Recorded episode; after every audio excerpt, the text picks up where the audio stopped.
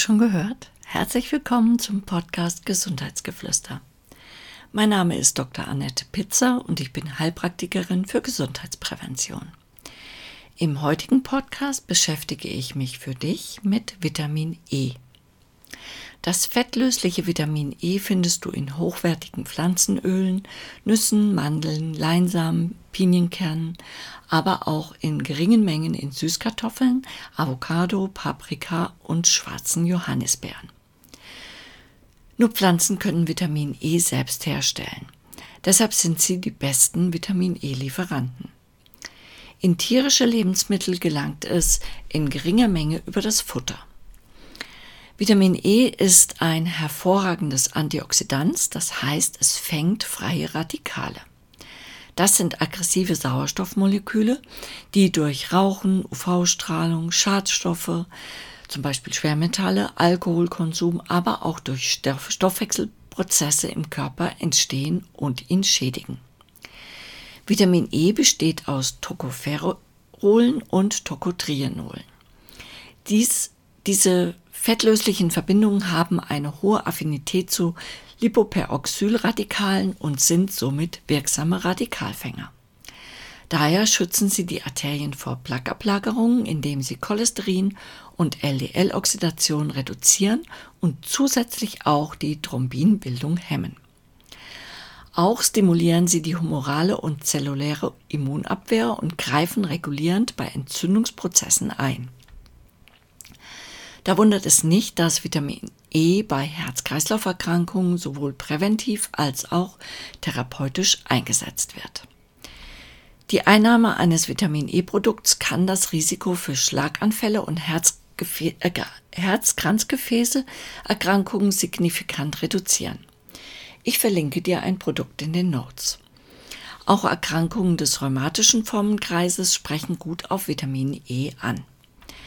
Zudem spielt es eine Rolle in der Prävention von radikal assoziierten und neurodegenerativen Erkrankungen wie Altersdiabetes oder Morbus Alzheimer. Vitamin E schützt die Zellen der Haut vor schädlichem oxidativem Stress, also zellschädigenden freien Radikalen.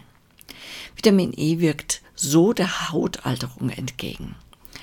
Außerdem macht es die Haut elastischer, da es deren Feuchtigkeitshaushalt reguliert und es hilft dabei, Wunden schneller heilen zu lassen.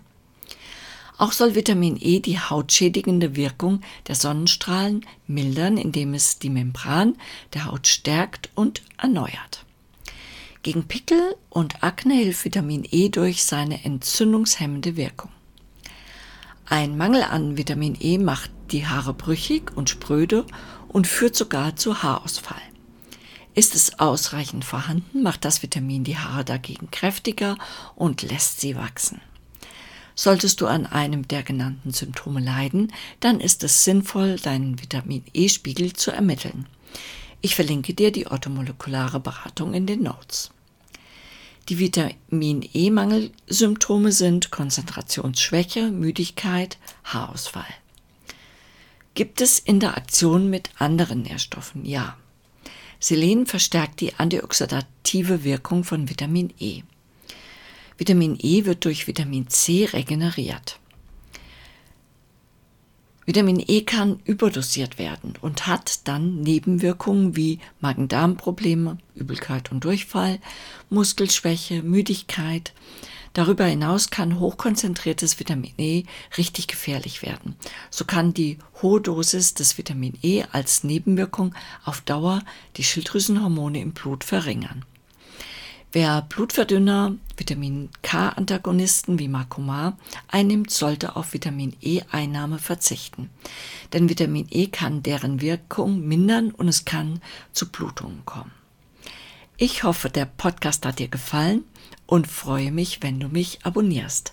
Alles Liebe, deine Annette.